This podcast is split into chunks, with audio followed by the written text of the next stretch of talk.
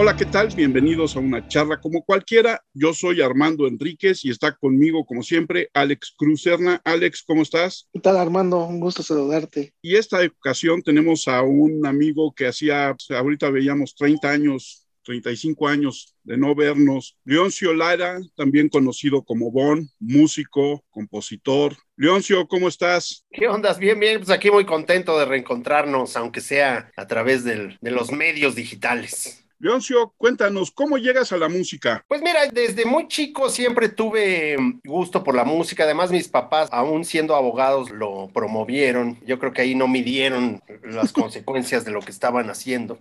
y entonces siempre fue una cosa que me gustó mucho desde muy chico, la guitarra. Sobre todo, eh, empecé a estudiar guitarra muy chico, como a los siete años. Y me apasionó desde siempre. Vamos, nunca lo tomé como algo que fuera así, pero sí, ahora que lo veo en retrospectiva, pues es algo que me cautivó totalmente y me sigue cautivando desde entonces. Entonces, básicamente entré a la música con las clases en las que me metieron mis papás, que además eran melómanos, les gustaba muchísimo la música. En mi casa se oía muchísima música de todos tipos, desde rock, o sea, yo conocía los Beatles por los discos de mis papás, algunas cosas de rock, digamos, sesentero, finales de los sesentas, ese tipo de cosas, hasta lo que estaba en ese tiempo más de moda, que era la, pues un poco la música folclórica, el nuevo canto, todo este tipo de cosas. Y la música clásica, porque a ellos también les gustaba mucho la música clásica. Entonces, desde muy chavo me llevaron a conciertos de la Salanesa recién inaugurada. En fin, como que hubo mucha música en mi vida de joven y creo que esa fue mi introducción básicamente a la música, ¿no? Y después entraste de lleno al rock en nuestro idioma, ¿no? Es que sí, un poco, fíjate, es curioso porque yo primero, cuando tenía 10, 11 años, mi tirada era ser un guitarrista de música clásica y ser una gente seria y un músico serio. Y llegué a la secundaria y oí, no sé, a Led Zeppelin y eso y dije, no, pues esto ya cambió.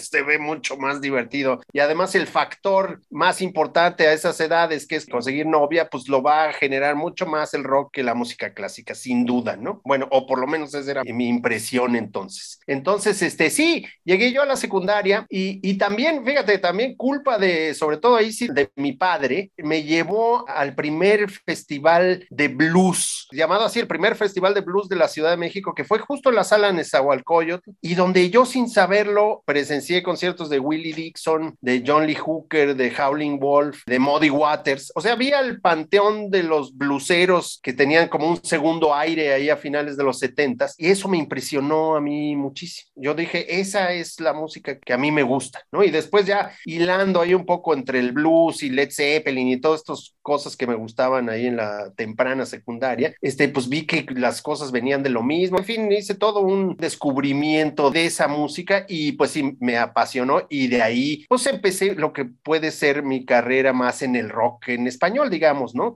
desde la banda de la secundaria que tú te acordarás, así que por ahí echábamos este conciertos en verbenas y audiovisuales, hasta lo que vino después con los enemigos del silencio, ¿no? ¿Y cómo nacen los enemigos del silencio? Pues mira, lo llegamos a rastrear a la secundaria cuando nos conocemos en realidad Areán, Yacomán y yo, que somos los enemigos del silencio, o este, bueno, siempre fuimos nosotros tres, aunque tuvimos bateristas que nos ayudaban, pero eso sucedió en secundaria cuando una buena maestra de música que se llama Annette Fradera y que luego fue también mi maestra de guitarra, ya ves cómo era la secundaria en nuestras épocas como más con todo el asunto y era como más educación este, abierta y este tipo de cosas. Entonces se pusieron de acuerdo a algún maestro de teatro y ella como para que nosotros musicalizáramos una obra de teatro que iban a hacer los alumnos de teatro de otro salón además secundaria y ahí conocí yo Areán, porque nos juntaron a ver quién quiere entrarle, y, pues, este, y los que le quisimos entrar fuimos Areán, Yacomán, yo y Brian, que recordarás un amigo argentino que fue parte de ese periodo también. Y ahí como que esa reunión nosotros consideramos que es el nacimiento de Bonnie y los enemigos del silencio, y este, estoy hablando de 1978. Entonces, este, ahí nos conocemos, como que luego, luego conectamos por, nos gustaban los Beatles y tocábamos cosas, y desde ahí, ahora sí que de hasta hoy en día, pues seguimos haciendo cosas y hemos pasado por diferentes etapas. Y poco después formamos nuestra primera banda que aunque no se llama Bonnie y los enemigos del silencio, sino que se llamaba Cáscara, es como ya la semilla de lo que después sería Bonnie y los enemigos del silencio y ya un poco también en el sentido de lo que pasó después, que era como hacer también nuestras rolas, este, aunque ahí cantábamos canciones de los Beatles y en fin, otras canciones de Charlie García y todo esto que además era muy novedoso. Aquí no conocíamos a Charlie García ni nada del rock en español y gracias a Brian, que era argentino y que se había traído sus discos, los conocimos. Claro que lo primero que nos dijo es que él había compuesto esas canciones.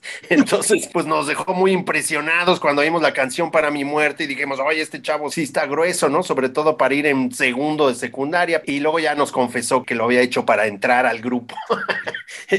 Pero fue nuestro primer contacto con el rock en español, en realidad, porque aunque sí conocíamos un poco del tri, todo esto era como muy underground, o sea, no había acceso a discos, este, todo el rock que todavía en, bueno, todavía hasta ochenta y tantos estaba, tú te acordarás, pues estaba prácticamente vetado, no había ni discos ni lugares donde oírlo y en el radio mucho menos y en los medios. Entonces, ese fue nuestro, un poco nuestra educación en rock en español, ¿no? Y sí, son, es 78, fíjate, o sea, ya tenemos mucho tiempo conociéndonos, lo cual es padre seguir teniendo una amistad, no solo personal, sino musical también. Me imagino. Y a ustedes les tocó el mero nacimiento, por no decir el auge, de la popularización del rock en español, ¿no? Que saliera, como tú dices, de los antros, que saliera de la satanización, que se crearan las primeras estaciones de radio que lo promovían, que lo programaban. ¿Cómo fue vivir todo eso, Leoncio? Ah, eso, eso fue padrísimo. Yo es una época que recuerdo con muchísimo cariño y porque me tocó algo muy padre de vivir, que fue justamente como ese reencuentro del rock en español con el público, porque básicamente, pues como te decía antes, el, el rock lo habían mandado a lugares pues de difícil acceso, a lugares este, normalmente mal vistos, como era una música que solo movía a las drogas y al vicio, ¿no? Así se veía el rock and roll, ¿no? Y un poco en los ochentas, digo, no que lo hayan hecho porque de, alguna manera este, hayan recapacitado y hayan visto que era una música que no, fue por negocio, desde luego, como todo lo que sucede en este mundo, pero este, sí se dieron cuenta de que empezaban a suceder fenómenos españoles y argentinos que empezaban a tener éxito en la radio. A alguien se le ocurrió empezar a poner en radio a Soda Stereo, a los Hombres G, a este, Radio Futura, todas estas bandas que venían de España o de Argentina, a Charlie García, desde luego. Y entonces vieron que eso pues tenía público y generaba interés y entonces luego luego dijeron pues dónde están las bandas de acá, ¿no? Porque pues siempre te conviene como negocio tener a tus bandas en México, digamos, porque cuando tú vendes a hombres G de aquí son españoles, pues los que ganan son los españoles, no, no, no la compañía aquí, digamos. Y entonces se dieron a la tarea de ver qué había. Y afortunadamente, pues nosotros llevábamos ya pues un rato desde finales de los 70 principios de los 80 nosotros y varias bandas más, pues ahí tocando pues, en nuestros ensayos, en pequeñas fiestas, en, en alguno que otro lugar que se empezaba a abrir como Rocotitlán, ¿no? Como el Tutti Frutti, como estos lugares ahora legendarios y míticos. Y entonces esa búsqueda derivó en que, bueno, pues, ¿dónde está aquí? ¿Qué hay? ¿Qué es lo que hay? Y pues lo que habíamos éramos nosotros, ¿no? Nosotros, Caifán Neón, Los Amantes de Lola, La Maldita Vecina, todos estos grupos de esa época. Y fue padre, pues sí, vivir el momento en que hay interés por ti, por tu música y que de alguna manera, pues unos invierten en lo que tú puedes presentar como música. Entonces, pues todos terminan, bueno, no todos, pero una buena parte de las bandas terminamos firmados con compañías grandes, transnacionales. Y eso de alguna manera, pues volvió a hacer que el rock estuviera al alcance del público. Y eso, pues generó que ahora el rock en español, el mexicano con sus altas y bajas, pero sigue siendo un género que produce discos, que produce bandas y que es parte de ya de la cultura musical mexicana, ¿no? Y con bandas muy importantes y muy grandes y que han trascendido fronteras, etcétera, ¿no? Entonces, este, pues es padre haber vivido eso, porque además lo vives sin saberlo y porque siempre contado se oye como más grande de lo que es, ¿no? como buen, como buen mito, pues siempre este contado se ve como algo espectacular espectacular. Y no, en realidad, pues era una cosa muy, así muy normal, muy natural, lugares chiquitos, tocadas en fiestas, un poco como pues uno que sale del ensayo y empieza ahí a buscarse el público. Y bueno, y tuvimos la fortuna de sí conectar con una parte del público que aún hoy todavía nos festejan nuestras canciones. ¿Cuál crees que es el sello de Rockman 100 mexicano? Mira, yo creo que el mexicano, sobre todo creo que cuando empezamos, ahora no lo sé, ahora yo siento que el, que el rock en general es mucho más global que cuando nosotros empezamos. Ahora oyes tú géneros que si la banda es este metalera, pues en realidad podría ser mexicana, boliviana o sueca, pues, o sea, vamos, realmente no hay demasiados matices, pero sí te puedo decir que cuando empezamos, en los ochentas, digamos, nosotros oíamos a los españoles que tenían como un tipo de sonido diferente al de los argentinos y al nuestro, y yo creo que era un poco la manera en que procesabas la música que estabas oyendo, que yo siento que en esas épocas eh, no había esta cantidad de recursos para producir y para oír, de hecho oías un poco lo que te llegaba, y entonces tu paleta de, digamos, de influencias no era tan grande y mucho menos tu manera de realizarlas, es decir, era difícil grabar, era difícil producir, o sea, vamos, no era como hoy que cualquier banda puede hacer un disco de muy buen sonido y calidad en su casa y que vamos, que puedes realmente tú elegir cómo quieres sonar. En esa época sonábamos como podíamos y creo que eso de hacer las cosas como puedes y como te salen y con los recursos que tienen es lo que generaba un sonido especial, ¿no? A mí siempre, por ejemplo, sí me pareció que el sonido español era como más, poniéndolo en esos términos, como más tipo inglés, como del rock inglés, mientras que el sonido argentino era como más gabachón, digamos, ¿no? Era un tipo de producción más gabacha. Y lo que se empezó a hacer en México era como una cosa en medio, ¿no? Había una cosa como a veces sonaba más gabachón, este, Caifanes era un poco más, el tipo de producción me refiero, el sonido, ¿no? De la música era más gabachón y el nuestro era como un poco más inglés, pero de repente se cambiaba y eso te daba finalmente lo que generaba era como, pues estos están haciendo algo que no es ni de dulce, ni de chile, ni de manteca y pues eso te hace como ser especial, no necesariamente porque lo busques, sino porque así se da, ¿no? Entonces yo siento que eso caracterizó en su principio a bandas como nosotros, como Caifanes, como La Maldita, además de cierta cuestión cultural y de referencias culturales nacionales que pues todos teníamos como mexicanos, ¿no? Este, tú ves las cosas que hacía La Maldita o lo que empezó a hacer Caifanes con La Negra Tomasa, pues parte también de, digamos, de música popular mexicana que de alguna manera había permeado al rock y que se expresaba ahí, ¿no? Entonces, este, pues sí sonaban, las bandas sonaban mexicanas, claramente, sobre todo las de esas épocas, ochentas, principios de noventas, yo siento que sí son como un tipo de sonido y de temática y de aproximación como más mexicana. Después, si te digo, me parece que todo se globalizó y entonces te digo, yo ya no sé, con bandas ya de repente, si no cantan en el idioma original, o sea, si todos cantan en inglés, todos sonamos igual, básicamente. ¿no? Y en cuanto a las letras, también había una diferencia, ¿no? la letra de los argentinos era mucho más dramática, la de los españoles tendía a ser mucho más sarcástica y la del rock mexicano era como muy afable, ¿no? Muy alegre, muy exacto, había como ese tipo de cosas, eran más relajados. Sí, los argentinos eran como más intensos, siempre fueron como más intensos, pues, siguen siendo, ¿no? De, de, hecho. Este, y nosotros somos así un poco como a la mitad, este, o sea, sí somos intensos, pero con humor, ¿no? Este, que es la diferencia. Y los españoles, pues sí estaban viviendo la vida loca, sobre todo en esas épocas. Estaban con la movida, con la caída, recién estrenados en la democracia. Entonces, bueno, pues era el, como sus alegres veintes. Entonces, sí, pues estaban mucho en eso aunque bueno, pues luego salieron este también gentes con letras como profundas y padre. A mí me gustaba mucho Radio Futura y eso, que sí era como poético, aunque ciertamente no azotado, ¿no? Y lo argentino sí siempre era mucho más. Bueno, Charlie es este muchas veces como para cortarse las venas y terminar llorando todos con ganas de consumir drogas pesadas. ¿no?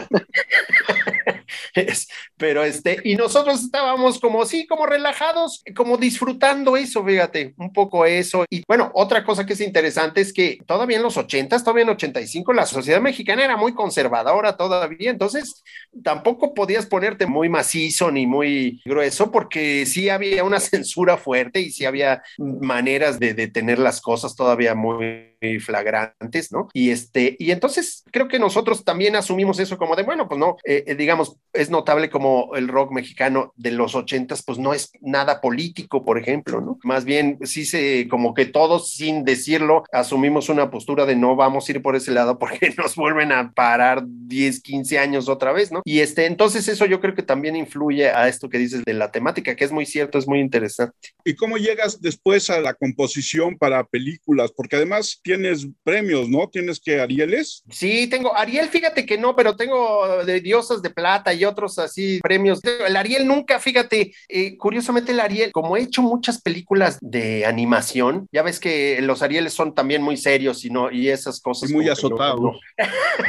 esas cosas divertidas y así sencillas, luego no les gustan mucho. Este, pero sí, y tengo, digamos, del 2000 para acá, mi carrera es básicamente en la música de cine más que en el rock, ¿no? Y empezó a, digamos, no a la par, pero sí un poco después de lo del rock. Y en realidad como que se dio a través del mismo rock. Eh, resulta que por ahí de los principios de los 90 o 92, 93, por ahí, el tecladista de Caifanes, porque además esa es otra particularidad de la época, esta es que todos nos conocemos, porque éramos realmente muy poquitos y todos convivimos cercanamente unos con otros. De hecho, muchos tocaron con todos, este, vamos, todos eh, eventualmente tocamos con todos ahora sí que alguna vez. Entonces, pues éramos muy cercanos. Y el tecladista de Caifanes, Diego Herrera, no sé cómo ni por qué se contactó o lo contactaron los productores del cine industrial eh, mexicano de la época, o sea, los Almada y todos estos productores. Y empezaron a encargar música de películas, así de, pero de las películas que hacían, pues, o sea, terror en la mafia, ¿no? El macho biónico, esas que nadie queremos recordar, esas. este, y entonces de repente tenía tanta chamba que no se daba abasto y entonces le llamó a Yacomán y luego Yacomán ya tampoco se daba abasto y me llamó a mí. Entonces en un momento estábamos trabajando los tres las películas y apenas nos dábamos, a, o sea, hacíamos 30 películas en un año, o sea, una cosa así de verdaderamente escandalosa. Claro que así estaban las películas y yo en realidad lo alucinaba, yo decía esto de hacer música de cine, o sea, está horrible pues porque las películas están horribles, ¿no? Pero pues yo no sabía que esa iba a ser una gran educación para el futuro porque pues a mí me tocó aprenderlo haciéndolo, ¿no? Entonces me tocó aprender a marcar una película todavía en moviola, ¿no? Este, sacar pietajes y eso convertirlo en tiempos, hacer tus notas como súper bien, porque no volvías a ver la película hasta el estreno, o sea, nunca trabajabas contra imagen, era contra tus notas y lo que habías tomado, entonces más valía que tomaras eh, bien tus notas, porque si no, no, no iba a cuadrar nada. O sea, vamos, tuve como una buena adecuación con, además, películas que afortunadamente como que cada vez menos gente vio, entonces ni siquiera te quemabas muy, muy grueso, ¿no? Y bueno, pues eso finalmente eh, me mantuvo además con mucho trabajo, además de lo de, porque además tocábamos y todo, y además hacía lo de la música de, de estas películas, hice así joyas como desvestidas y alborotadas, terror en la mafia, el macho biónico, o sea, todas estas, así muchas, pero muchas, muchas, hasta que esta industria pues tronó, así definitivamente en algún momento cuando llegaron, empezaron los videos y todo esto, tronó. Y entonces, pues se acabó el negocio, realmente así paró. Intentaron todavía, no sé si se acuerdan del video home, ¿no? Los famosos video homes, que era como una propuesta aún más barata y chafa que la de las películas. Entonces, bueno, pues peor, ¿no? Sí. Entonces, este, en algún momento, pues ya pues, se acabó todo, tronó, la, realmente tronó la industria del cine mexicano porque pues, se lo comió el video y el cine gringo y etcétera. Porque además nunca apostaron por hacer buen cine en realidad. Pero el caso es que, bueno, pues hubo varios años ahí en que, bueno, y, además yo realmente te digo, no me gustaba demasiado, o sea, era como una chamba gacha, ¿no? Así, este, y además siempre te pedían como la misma tipo de música y siempre tenías, terminabas haciendo también una cumbia y en fin, ¿no? Así, era como, no tenía mucho chiste para mí, ¿no? Era mucho más padre el rock and roll sin duda. y entonces estuve ahí, pero eso de alguna manera también me conectó con gente que luego estuvo haciendo anuncios también, entonces empecé a hacer también algunos anuncios, este, y todo esto que todavía me tocó como una época buena donde los anuncios tenían muy buenos presupuestos y hacían cosas como más grandes. Y entonces me coloqué ahí un poco también en el asunto de la música para anuncios, que tampoco es tan padre porque siempre terminas haciendo pues algo, digamos, no, no que propones tú, sino que te proponen, siempre haces algo que se parece parezca algo. En fin, no es muy creativo, es como más talachoso, digamos. Y el problema es que eso también empezó a bajar y no tanto empezó a bajar, sino que realmente en el año 2000, Areán, José Areán, el, bajista de la banda, estaba, porque él estudió dirección de orquesta, entonces fue a estudiar y regresó y estaba en Bellas Artes. Se iba a poner una ópera que se llama Salomé de Strauss, ópera que iba a dirigir el, maestro Arturo Ripstein, que a, a la vez estaba terminando una película que se llama Así es la vida, pero que tenía un problema que era que Así es la vida es como una Medea en una vecindad, pues un clásico de Ripstein, pero en vez de coro griego lo que él quería era un trío. ¿No? Que cantara unas canciones a manera de coro griego, pero en tri. Y entonces no tenía quien se las compusiera y Areán le, le dijo, ¿por qué no le llamas Sabón? Pues él compone canciones y seguro te lo puede hacer. Y entonces, pues ya desde que me contó la idea Ripstein de lo que se trataba esta música para películas, pues dije, pues esto suena mucho más padre, ¿no? Hacer unas canciones para un coro y luego producirlo y lo que grabamos, ya los que grabamos salen en escena cantando, eh, bueno, haciendo playback de esto. Entonces, vamos, pues ahí dije, oye, no, pues esta hacer música de cine así está más padre, así sí me gusta. Y un poco de, de ahí para adelante, a partir del 2000, le gustó mucho a Ripstein mi trabajo y entonces me llamó para una siguiente película que le fue muy bien, que, que se llama La perdición de los hombres, que es una película con la que ganó la concha de San Sebastián, la concha de oro. Entonces, este, pues como que me agarró buena onda y me siguió llamando para varias películas y además a mí me sirvió mucho porque además empecé a hacer otro tipo de música para películas, porque para una que se llama La Virgen de la Lujuria me llamó para componer un score ya orquestal. Entonces, pues eso fue padrísimo, fue pues, mi primer eh, score para orquesta. Y bueno, pues a partir de esas experiencias dije, pues esto sí está padrísimo, este sí lo podría yo hacer toda la vida. Y pues de ahí para el real, o sea, realmente no he parado, eh, salvo por las crisis eh, continuas que hay en este país, pero por lo demás, pues es ahora mi actividad principal, digamos, musical. Y me ha dado pues muchos gustos musicales como este de grabar con orquestas, grabar ensambles de muy diferentes tipos, hacer películas de todos tipos y que sí puedo presumirlas, digamos, no como en la experiencia anterior, que pues ni, ni decía, mejor ni decías, ¿no? Y aquí sí, pues ha habido, hay de todo, ¿no? De dulce y chile de mantecas, unas más padres, otras no tan padres, pero en realidad todas sí puedes decir con gusto que hiciste y que, y que la música quedó padre. En fin, y así ha sido mi carrera básicamente en el cine, ¿no? Porque además decidí en algún momento ya no hacer publicidad, por ahí del 2008 o algo así, y dije, no, yo ya no voy a hacer más publicidad. Y todo el mundo me dijo, no, estás loco, ¿cómo crees? Porque dije, voy, voy a dedicar a, solo al cine. Y bueno, pues hasta con la suerte de que, bueno, no la suerte, pues, pero la suerte para mí, de que de repente la publicidad se vino abajo terriblemente y el cine como que en esa época subió y me fue muy bien haciendo cine y la publicidad se volvió pues una cosa así como de XL Dol, ¿no? Así más o menos como toda. y, con, y, con, esos presupuestos también así, entonces estoy a gusto con las decisiones que tomé, ¿no? Aunque sean totalmente de suerte. En el asunto de la composición de letra, ¿sigues componiendo? Muy poco, en realidad, canciones ya muy poco. Ahora que tenemos la banda de blues, compuso unas, pero sin letra. Ahora sí que ya me ha llegado la onda de compositor de música de películas, porque he hecho cosas, pero solo instrumentales. Y hace mucho, lo, lo único, he tenido algunas, por ejemplo, hace, no me acuerdo qué año fue, pero me invitó Alex Intec a hacer una rola con él, porque Alex Intec siempre fue muy fan de Bonnie y los enemigos del silencio y, y siempre tuvo como ganas de hacer algo con nosotros. Y en alguno de sus discos me invitó a que compusiéramos una canción juntos y nos le echamos. Y digamos, ahí sí participé en hacer la letra. Y vamos, en la canción está padre, quedó muy padre. Se llama Hasta el fin del mundo. Pero ha sido muy poco lo que he hecho de letras. Siempre las letras fueron mi coco, ¿eh? Este, soy muy. Pienso demasiado lo que tengo que decir y este, soy muy crítico con las letras, con la música, no. Y entonces hacerlo así nada más, sin. En el grupo, pues no me quedaba de otra porque los demás eran, creo que peores de incapaces que yo de hacerlo. Y entonces, pues fui el único que le entró a eso, ¿no? Pero ahora que no tengo grupo y eso, pues menos, o sea, en realidad es una, las letras sí es una actividad que he dejado mucho de lado y que me cuesta, siempre me costó, pero ahora me costaría un trabajo espantoso, ¿no? Prefiero, ahora eh, sí he tenido proyectos donde hay letristas, o he hecho colaboraciones con Jaime López o cosas así, y entonces digo, esto es una maravilla, porque además, bueno, con Jaime López López pues tiene unas letras sensacionales y es muy cómodo para mí ya tener eso resuelto y nadie, vamos, y no tener que preocuparme de qué vas a decir, ya lo dijo él y yo nada más me encargo de hacer la música. Quizás ahora lo veo, eso es lo que a mí me hubiera encantado, ¿no? A mí me hubiera encantado tener mi, no Lennon ni McCartney, porque ahí los dos, pero sí mi Mick Jagger, digamos, que él sí hacía las letras nada más y yo ser nada más de la música, pero eh, hace mucho que no lo hago.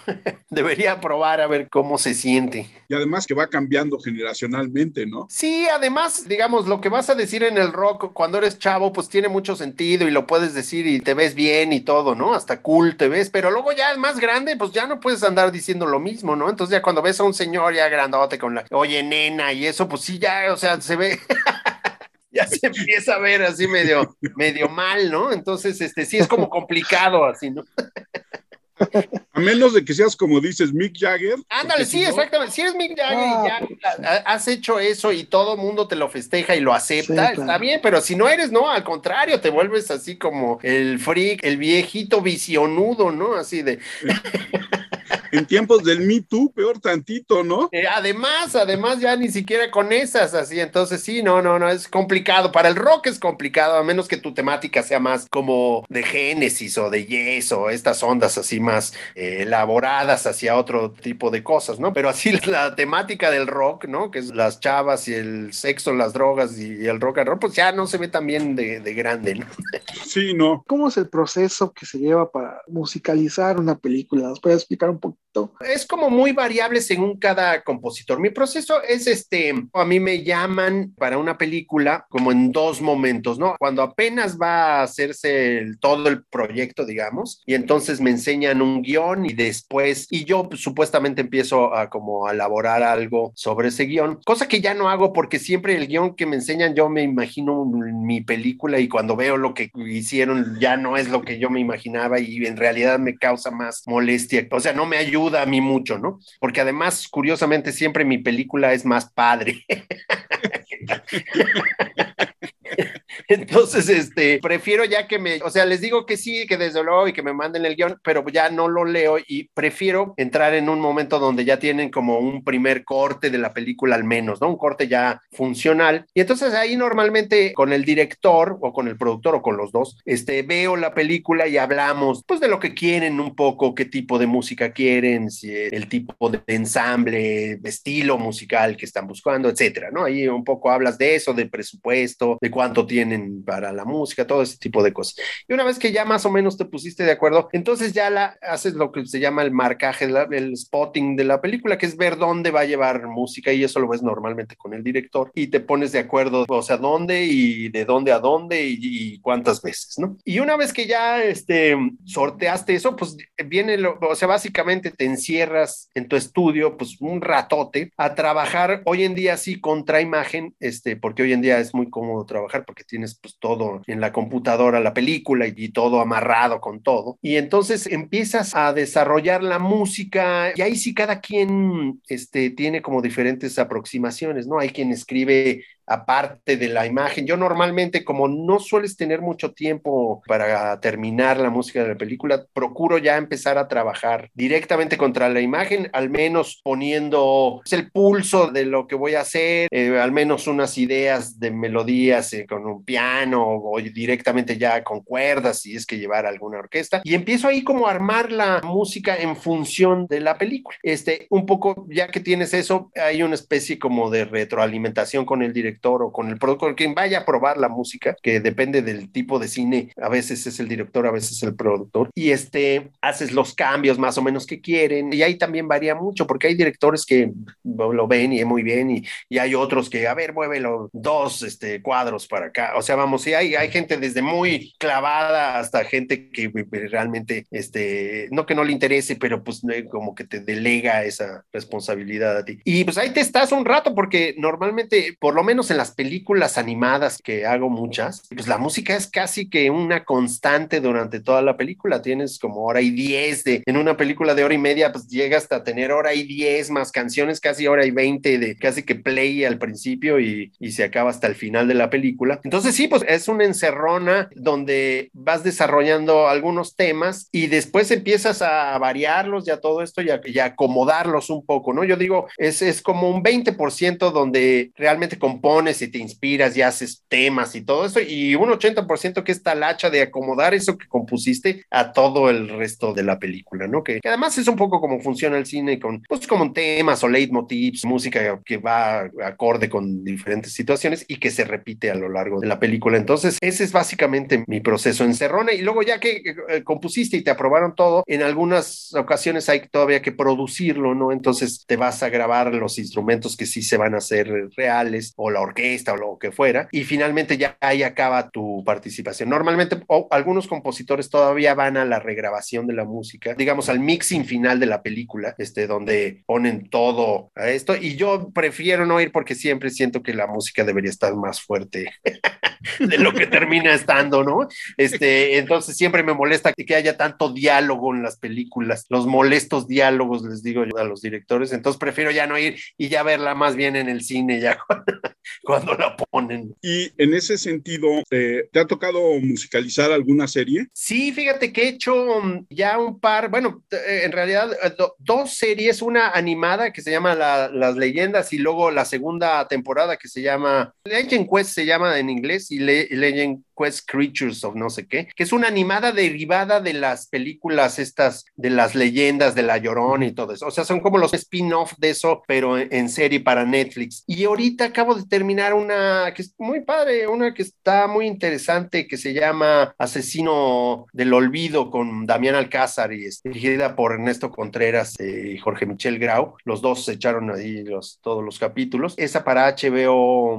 Max, creo. No, sí, creo que Max. Sí, sí, y ese es padre, o sea, vamos, además de que he trabajado eh, muchas series de tipo como cultural con Sergio Muñoz, hice muchas series padres, fíjate, así, una que se llama Maestros Olvidados, que es este, eh, una serie sobre oficios que están desapareciendo, otra sobre restaurantes eh, icónicos de la ciudad, muchas cosas que ha hecho este Sergio Muñoz, padres, pero así comerciales, estas son las series, las de Netflix y las de HBO. Y vamos, pues es un mercado que está creciendo durísimo, creo que es un poco hacia donde se mueve y, la pandemia pues me lo aceleró más, ¿no? Y es un mercado y además me gusta, fíjate, hay muchas series que sí me gustan, eh, o sea, sí veo series y sí creo que es un medio padre para trabajar y para contar historias, ¿no? ¿Y el mercado del videojuego? Ese es otro mercado que yo sé que es muy importante, pero que yo he hecho un par de cosas para unos jueguitos, pero más como de tipo del teléfono, de, ¿no? De estos así como muy sencillitos. Hice alguno también relacionado con lo de las leyendas. Hice otro que no me acuerdo cómo se llama, pero también como muy sencillo.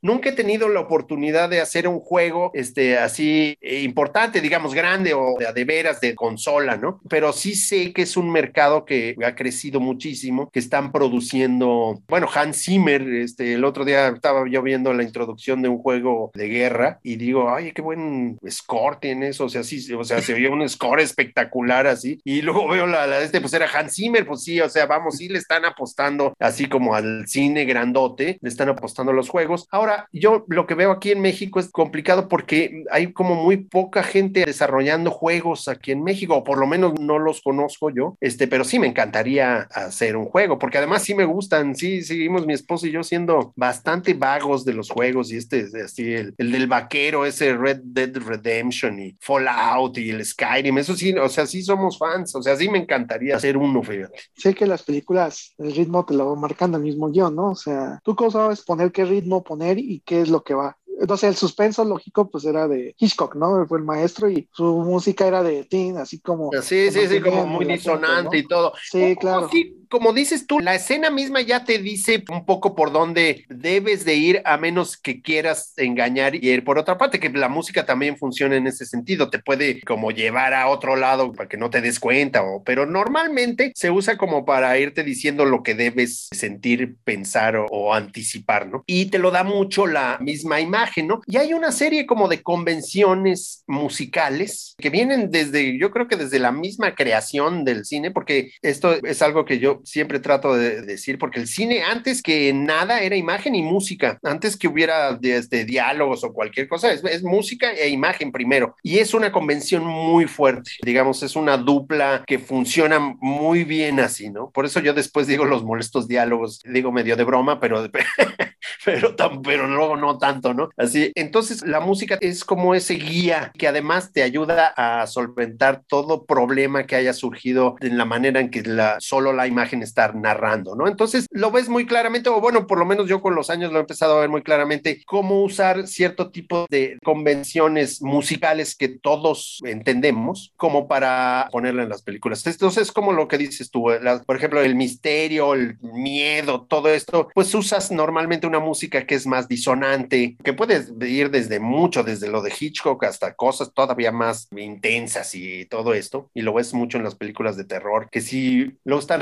las películas, pero la música está bien padre, luego, o sea, a mí me, me pasa muy seguido que dices, la música estaba muy buena y realmente se mantiene gracias a la música, o sea, que realmente sí sientes tensión por la música, porque si no, no. Y entonces cuando ves la escena te va guiando un poco. Hay muchas convenciones, por ejemplo, la buena onda, nosotros solemos entenderla a través de música que tiene tonalidades mayores, acordes mayores y que se mueve en esta cuestión como amable, ¿no? La tristeza mucho la solemos sentir, directamente sentir sin siquiera cuestionártelo a través de acordes menores y son como convenciones culturales musicales que por lo menos en Occidente a todos nos funcionan, ¿no? Y es lo bueno de la música en el cine, que tú pones esta música que todo mundo percibe como triste y pues ya todo mundo sin ni siquiera habérselo cuestionado, pues ya dice esto está triste o por lo menos me quieren decir que está triste, ¿no? O que va a pasar algo triste o que eso es triste, ¿no? Es un poco usar esta serie de convenciones en función del drama de la historia o de cómo se está contando la historia, ya sea reforzando lo que está pasando o, o al revés, engañándote para que creas lo contrario. Entonces, este, bueno, pues a mí eso siempre me ha parecido fascinante de la música de películas. Justo que tú que decías de Hitchcock, que es Bernard Herrmann, es un compositor que se llama Bernard Herrmann, el que hizo pues, casi toda la música de Hitchcock y muchas otras, El Ciudadano Kane y muchas, muchas más. Alguna vez le preguntaban que por qué el cine necesitaba música y decía, pues mira, no, no, no, no te puedo decir por qué necesita música, pero sí te puedo decir que sin música es prácticamente insoportable.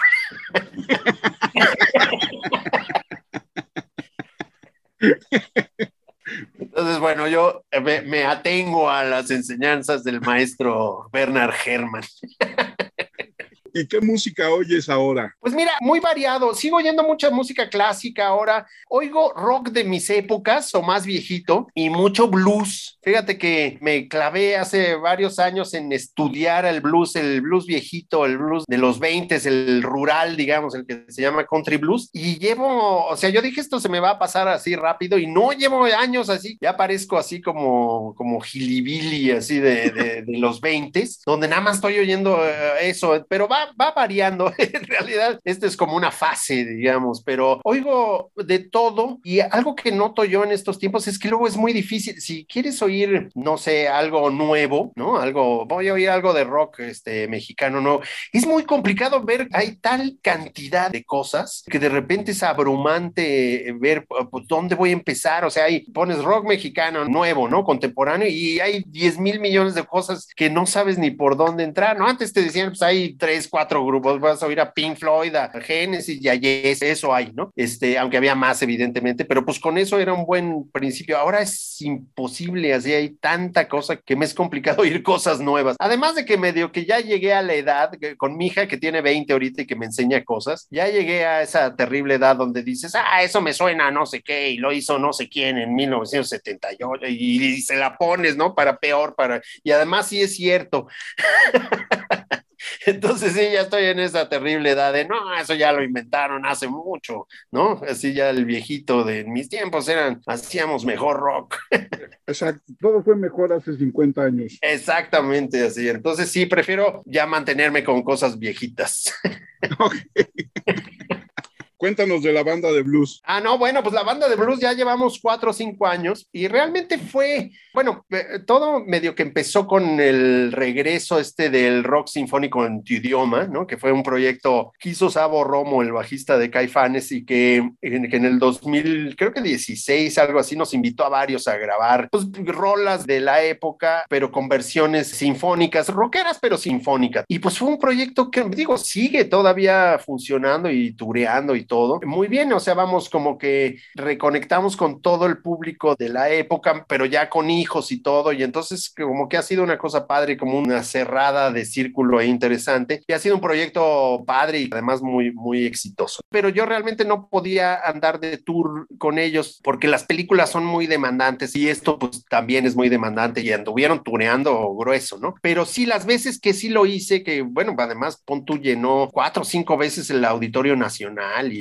así vamos, así le, pegaron rudo, ¿no? Y las veces que yo toqué me di cuenta de que sí extrañaba un poco tocar, ¿no? Que sí extrañaba pues, salir a tocar y estar con los cuates ahí, este. Y entonces nos ocurrió a Marcelo, mi hermano, y a mí, dado mi obsesión, gusto, obsesión por el blues, que por qué no hacíamos una banda de blues, pero no como para una banda, sino por qué no nos juntábamos todos los jueves pues, a tocar un rato y a, y a poner rolas de blues, ¿no? Y entonces pues estuvo sensacional la idea y entonces pues a quién llamamos, este, y yo le dije Arián, que es mi bajista de cabecera y además que le entra a todo siempre, y luego Marcelo le dijo a Elohim, que es el baterista con el que trabaja en Moderato y esto, y que es un baterista así, este, excepcional, y así como el dominó de los jueves, así como en vez de ir a jugar dominó íbamos a poner rolas y a tocar un rato, y Marcelo, que sí tiene una búsqueda más importante de la exposición, digamos, y de todo esto, empezó luego, luego de, no, pues ya debíamos tocar, ya tenemos no sé cuántas rolas, y bueno, pues todos este, le entramos, pero a un nivel como pequeño, ¿no? Así que un poco la idea era que fuera sin complicaciones, o sea, nada de cosas aparatosas, sino ir a tocar con tu amplificador y tu guitarra y donde fuera y se pudiera y que no hubiera nada de problema. Y sí, llevamos cinco años tocando, bueno, ahora en la pandemia no, pero hasta antes de la pandemia tocábamos un par de veces al mes en lugares chiquitos como el 5, el club este del centro, otro que se llama Parque y Lennox, que es otro lugar así chiquito ahí en la calle de Milán, en el foro del tejedor, como cosas así pequeñas y íntimas dos veces al mes y pues ha resultado muy agradable hacerlo. Claro que siempre hay esta cosa de por qué ahora no hacen tal y no hace, vamos, siempre hay esa como tentación de hagan más, ¿no? Pero realmente para mí ha sido muy agradable volver a tocar en una, digamos, ambiente controlado y pequeño y donde realmente es por el puro, aquí sí del puro gusto de tocar ¿no? Porque realmente en los lugares que tocamos no ganamos nada, o sea, básicamente ganamos para pagarle a los que nos llevan los amplis, cosa que ya a nuestra edad es importante porque si no... porque sí, ya de chavo, o sea, de chavo lo haces, pero pues eh, tiene su precio, digamos, ¿no? Y sí, de alguna manera sí ha crecido el proyecto porque nos invitaron a grabar una canción en un homenaje a Cornelio Reina. Y bueno, a mí primero me sorprendió mucho como de Cornelio Reina y todo esto, pero entonces hicimos una versión blusera de Botella Envenenada, que pues un título más blusero que ese, pues no, no puede haber. Y quedó padre y nos gustó, así como esta idea de agarrar canciones rancheras o de alguna manera vernáculas mexicanas o inclusive también de, de rockeras y todo esto, pero traerlas al lenguaje del blues. Entonces después hicimos cenizas de Javier Solís. Entonces estamos haciendo como hay una especie de blues alternativo con rolas viejas mexicanas y bueno, por lo menos a nosotros nos divierte. Además de que en los shows pues tocamos, eh, digamos, somos una banda de covers de blues, ¿no? Tocamos Muddy Waters, tocamos Freddie King, o sea, no los famosas, sino las que nos gustan del blues, pero pues sí de de gente importante. Entonces es un proyecto que a mí me divierte mucho y que me da chance de seguir más o menos tocando, que en algún momento después de 20 años sí dije, no, pues sí extraño tocar, ¿no? O sea, sí es padre tocar, es algo que sí me estaba faltando en mi vida y pues con esto más que suficiente. No, pues qué padre que toquen así ese tipo de cosas, porque fíjate, Elohim, unos primos eran muy fans de, él cuando estaba en el tercer milenio. Ah, órale, no, no, no, bueno. sí, cuando tocaba con la banda de su papá, ¿no? Ahí con el. Sí, claro. Órale, sí, no, es que Elohim tiene una carrera también. Él empezó como también a los siete años, pero él sí a tocar en bares y lugares acá rock and rolleros de verdad. O sea, sí, no, y es realmente un muy buen baterista, ¿eh? es realmente un estupendo, estupendo baterista. ¿Y cómo es encontrarse con el blues? Sobre todo, hace poco comentábamos con un amigo, cómo se ha ido perdiendo eso, ¿no? Hoy a mí también me gusta el blues y más, sobre todo el jazz también, y pues, encontrarse con esas joyas, sobre todo de, no sé, hasta el mismo que, como decían que había hecho pacto con el diablo. Ah, de lo de Robert Johnson, sí, ¿no? Desde Robert Johnson, sí, desde ahí. Es muy padre, fíjate que yo fui, yo ya lo conocía porque te digo, como les contaba hace ratito, ya desde chavo me había enfrentado a, a esas gentes, o sea, a los meros, meros, así, este, y me habían impresionado muchísimo, pero después dije que había, porque esto ya, digamos, lo que yo ya vi era como el rock eléctrico, digo, el blues eléctrico, el que se fue a Chicago, el que migró de las zonas este, rurales, ¿no? Básicamente de Mississippi, de todo esto. ¿Qué hacían antes? Y entonces, pues ahí em, empecé a descubrir a Robert Johnson, a Skip James, a todo. Hay un chorro al reverendo Gary Davis. Mucha gente que es muy poco conocida, pero que es la base gruesa de todo eso. Y finalmente, como que todo hizo clic en esto. Claro, a, a uno le gusta el rock y por lo tanto le gusta el blues, porque viene de ahí directamente. O sea, es clarísima la, digamos, la evolución y de dónde se toma todo, digamos, la base del rock, ¿no? Y entonces, curiosamente, lo he confirmado mucho cuando tocamos, pues la gente no conoce realmente las canciones que estamos tocando, porque no tocamos los, digamos, los highlights, no tocamos las más famosas del blues, tocamos unas más oscuronas, pero la gente conecta y es música como que ya conocieras. Y es que es música que ya conoces a través de todo el rock y pop que has oído en tu vida. Entonces, para mí es fascinante cómo esta música creada por africanos traídos a la mala América, que les dieron, bueno, ni siquiera les dieron, que por ahí encontraron una guitarra y que nadie les enseñó a tocar esa guitarra, sino que ellos pues la tocaron como quisieran. Además, una guitarra dada por mexicanos, así, porque pues, evidentemente las guitarras llegaron de México, o sea, no llegaron de otro lado. ¿Cómo se da esta amalgama, esta música tan, pues, tan influyente en nuestros tiempos, en todo el siglo, digamos, la segunda mitad del siglo XX y lo que va del XXI. Entonces, a mí me, encanta, ¿no? Se me hace una música que además, gracias a la recuperación y a la digitalización de cosas, pues puedes oír cosas que antes era muy complicado oír, ¿no? Antes era artistas que no tenías acceso de ninguna manera, ahora sí, oír todo el country blues, todos estos este, grabaciones de los 20, 30, pues las tienes ahí todos y son fascinantes. Es una música que creo que todos, que sobre todo si vas a ser músico de rock o pop o lo que sea, pues es una música que tienes que dominar. Es como, yo lo diría, es como el primer año de música contemporánea. Independientemente del blues, ¿debe de haber alguna influencia en el rock mexicano de nuestras músicas anteriores o no? Sí, sí lo hay. Fíjate que el uso de la guitarra, y sabes que son medio que paralelos. Ahora que hicimos estas rolas este, rancheras y todo eso, la temática es la misma, básicamente, ¿no? Por eso te decía botella envenenada, ¿no? O cenizas, que son rolas así muy, es lo mismo, o sea, ahí te hicieron el mal, normalmente mujeres, ¿no? Porque eran hombres los que cantaban, si no sería al revés seguramente.